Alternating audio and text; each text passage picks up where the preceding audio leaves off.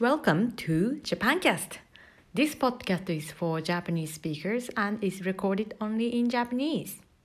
この番組は同じ高校に通っていた同級生のアラサー女4人が毎週火曜日にお送りします。キャリア、恋愛、子育てなどアラサー女性が気になる話題のトークを女子会に一緒に参加している気分でお楽しみください。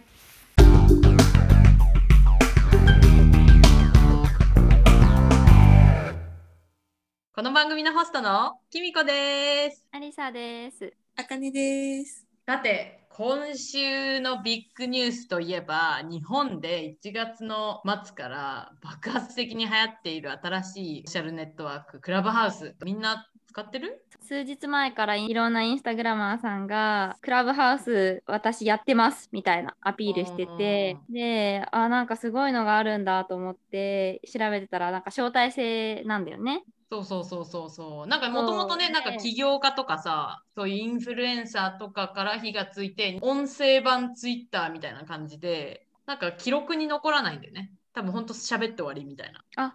そうなんだ。そうそうそうそうそう。で、なんか規約にも、あの、クラブハウスで話されていることをユ YouTube に転載したりとかっていうのは、とかメモを取るのもダメみたいな感じん。らしくて、なんかすごいうんクローズのドな、あの、ソーシャルネットワークそうだよみたいね。な。え、じゃああ、悪巧みとかできちゃうわけ？悪だく、悪だくみってどういうこと？わかんないけど、例えば、なんか最近、まあ、仮想通貨の話またしちゃうんだけど、おお、どう？さっきまたリップル。私がそう、聞いてよ、聞いてよ。私が18円で捨てたリップルね。うんうんうん18円で捨てたリップル、その後まあ仮想通貨やってないんですけど、うん。80円ぐらいまで上がったんですよ。すごいね。え、へー待って、18円から80ってさ、おおよそ4倍？だから私ずっと持ってたら110万円ぐらいまで上がってたわけですよ。75スタートの30万円になったやつをうんがそのまま持ってたら110万とか120万まで上がったわけですよ。いやー、ちょっと悔しいね、そ傷れ。ついたよね。傷ついた、傷ついた、すごく。そう。なんか、ちょうど上がるタイミングぐらいで、なんか友達から連絡来て、なんか、アリサが持ってた仮想通貨、どうなったって言われて。で、あ、どうなったんだろうみたいな。いや、もう持ってないんだけど、捨てたんだけどね、どうなったんだろうみたいな。思って見たら、ぐいぐいぐいぐい上がってって。えー、その子と連ね。絡取ってた時は、うんうん多分32円とかだったんだけど、なんかちょくちょく見てたら80円までいっちゃったよみたいな感じになって、えへー、ーなんかそその後また大暴落してるんだけそど、うそうそうそう、70%上がって、その後46%下がってみたいな、なんかジェットコースターだな、この通貨と思って。そう。で、リップルって調べたの、ネットで。うんうんうん。そうしたら、多分そういうなんか秘密結社みたいな。だからそれクラブハウスでみんなトークして、割るだけ見したのかなって思ったんだけど、違うのかな？まあでもねな何が話されてるかっていうのは多分そのその部屋に行かないと分かんないんだよね。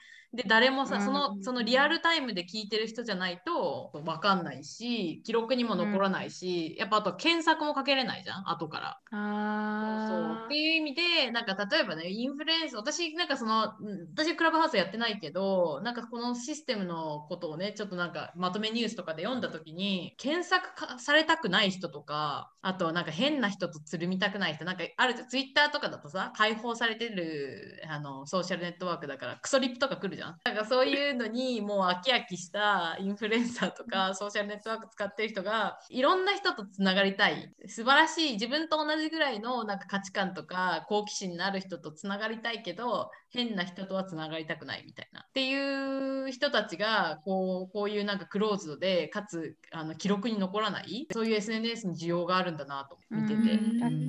なんか悪いことをすると、本人プラスその人を招待した人もアカウント削除になるらしい。あすごいねそれ初めて知ったうん。えー、なんかさあの江戸時代の5人組みたいだね。なんかみんなで監視し合うみたいな。なんかあったね。あったよねなんかみんななんか。村のルールを守らないとさみんな罰あの5人組の人みんな罰則受けるみたいな。私たちがクラブハウスで発信するのは難しいのか？なんかいや違うのかな？できると思う全然できると思う。そう、だから私もそれありだと思ったんだよね。ああじゃあアリサ氏にねあの招待券が じゃあ付随されたそうらなね。それでそうそうえそしたら一般公開とかにするってこと？そうそうそうそう一般公開で、そうんうん。なんか私たち4自分人の部屋に入るってこと？みんな。そうそうそうそう。で、例えばアリサ氏がそのジャパンキャストっていう部屋を作って、で、まあ、そこに、まあ、我々が入って、で、まあえアリサ氏はモデレーターみたいな感じで、その、まあ、誰がどのタイミングで発言する権利があるかっていうのをコントロールできるんだよね。だから、モデレーターを我々4人に絞っておけば、もう我々が勝手に4人で話してて、でもその部屋自体は開放されてるので、あの誰でも入って、我々の会あの会話聞けますよ、みたいな。はで、その会話を聞いてる間に多分ねダイレクトメールとかでメッセージとかでこ個人のなんかやり取りがでもできる。へえ。でもその時しか聞くチャンスがないってことだもんね。そうそうそう、記録には残んないから、うんそう後からもう一回聞きたいとかできないよね。記録に残らないし、残しちゃダメってことだよね。そうそう、多分の残すね、機能ないんじゃないかな。いや、でもすごい。いよね。なんか、ツイッターは文字じゃん。うんうんうん、で、インスタグラムは写真じゃん。うんうんうん、で、なんかその次のものが何か見つけることができたらすごいビジネスチャンスだなって私はすごい思ってうんうんうん企んでたわけよ。おうおうおうね、あったんだなと思って、こんなのが。ね、うんそう、音声かと思って。でもそのなんか大人気のクラブハウスはそのこそ周りにやってる人がいないとそもそも招待も持ってもらえないっていうのでツイッターとかでさ「あの Please invite me to クラブハウス」みたいな感じで募集しててさインバイトしてる人を。でそのリプライとかを見るとさ「Pay me 25US ダラー」とかさ なんか2000 3000円払ったらインバイトしてやるよみたいな感じで。そうでも実際にメルカリとかでもさあの今2500円から5000円ぐらいで取引されてるらしくてクラブハウス招待券うん。ごいね、そうなんだ。メルカリ使ったことないんだよね、私あ、も。本当に？うん、一回も売ったこともないし、買ったこともない。でもたまにその欲しいものがあるときに検索すると出てくるから、見たりとかはする。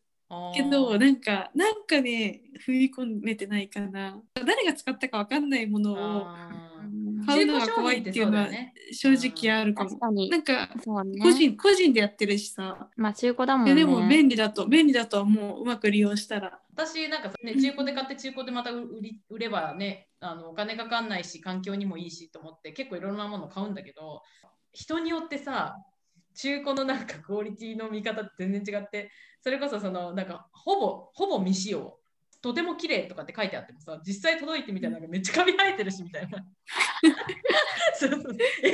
カビはないでしほぼょ。未使用でなんか30年前ぐらいに買ってそのままなんかロフトに置いといたのかこれみたいな。そう。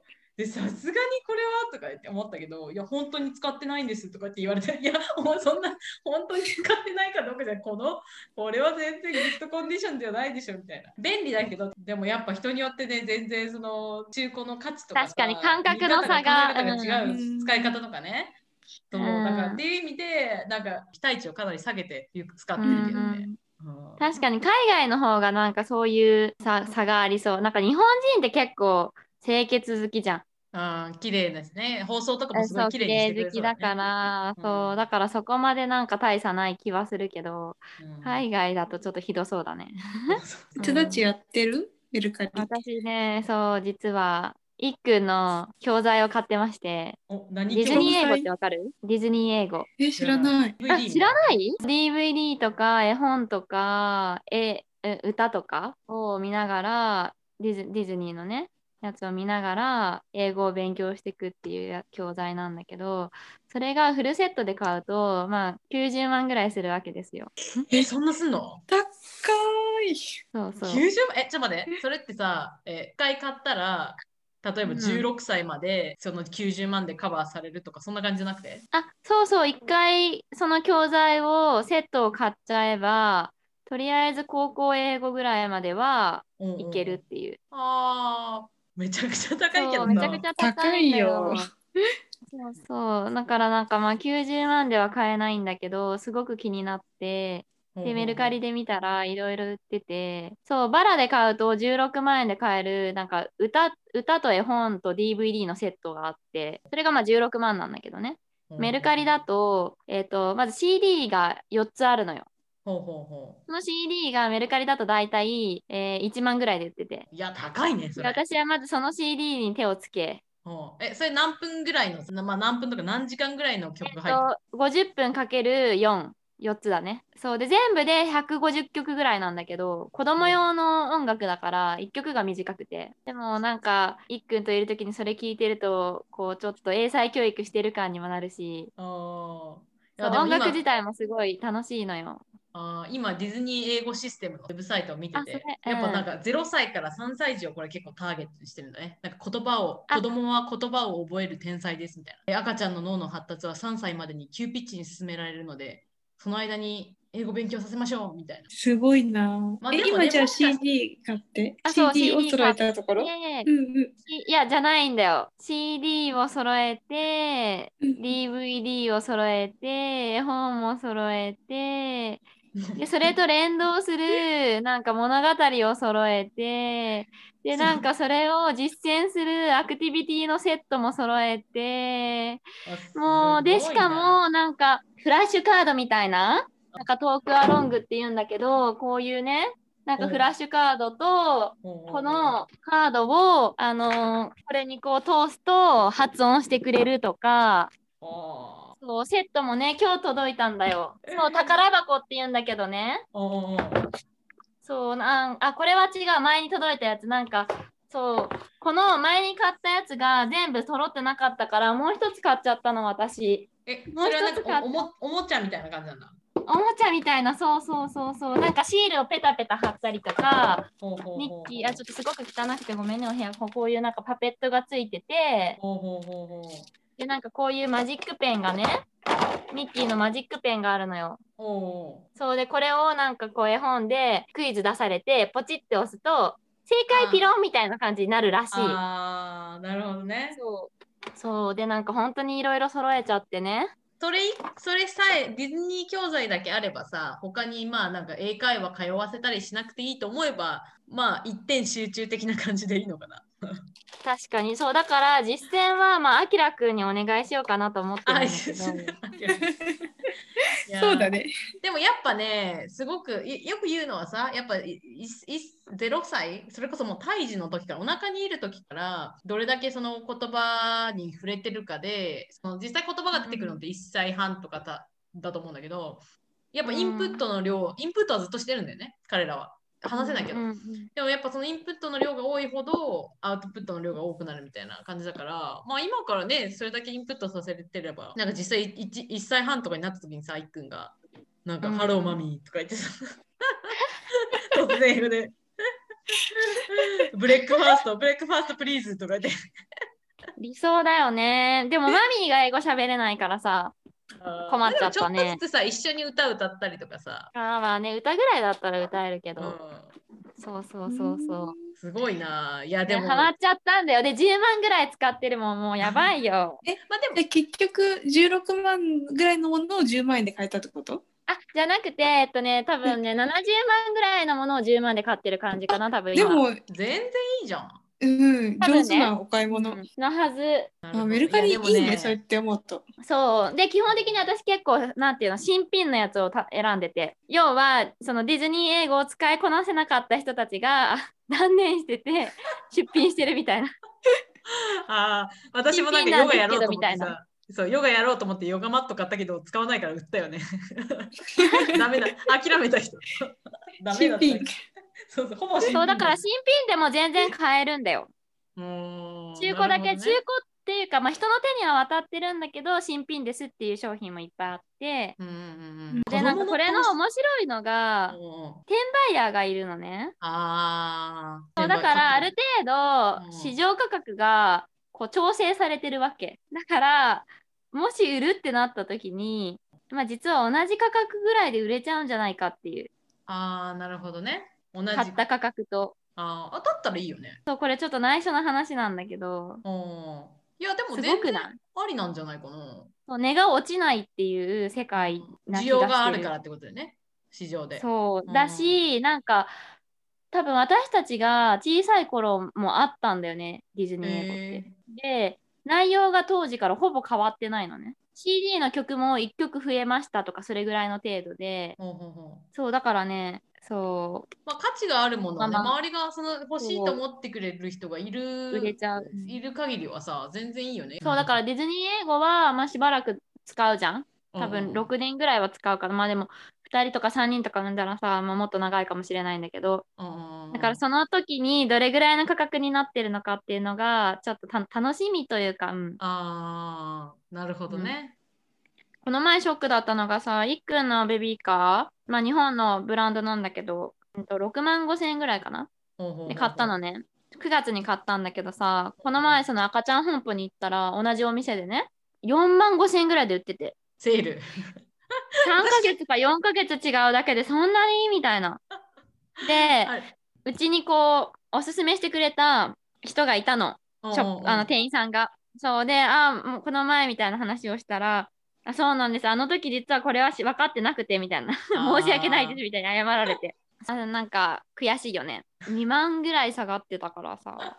私結構さ服とかあるけどね。なんか3週間前に買ったドレスとかさワンピースがその3週間後に半額でセール始まってたみたいな。でしかもこの3週間全く着てないからさいや全然この3週間前に買わなくてよかったじゃんと思って いやもうね私最終的に行き着いたのはそこでか心が揺れ動いちゃうとさ毎回や買い物が嫌な思い出になっちゃうじゃん。もうだからもう必要な時に必要なものを定価であれセールであれ買うのが一番いいと。こうセールだからという理由で物は買わないみたいな。でしたらね、まあもうそもそも物自体が増えなくなったよね、あんまり。それこそ買うタイミングかなり吟味するようになったから。確かに、必要な時に必要なものを買うのが意外と一番お金使わないかもしれないよね。そうそうそうそう、無駄遣いが減るよね。うん、うんというわけで、えー、今日は今日本ですごい流行っているクラブハウスとメルカリの話をしましたがいかがだったでしょうか？また来週も火曜日に新しいエピソードがアップロードされるのでぜひ聞きに来てください。それではさようならバイバイバイバイ See ya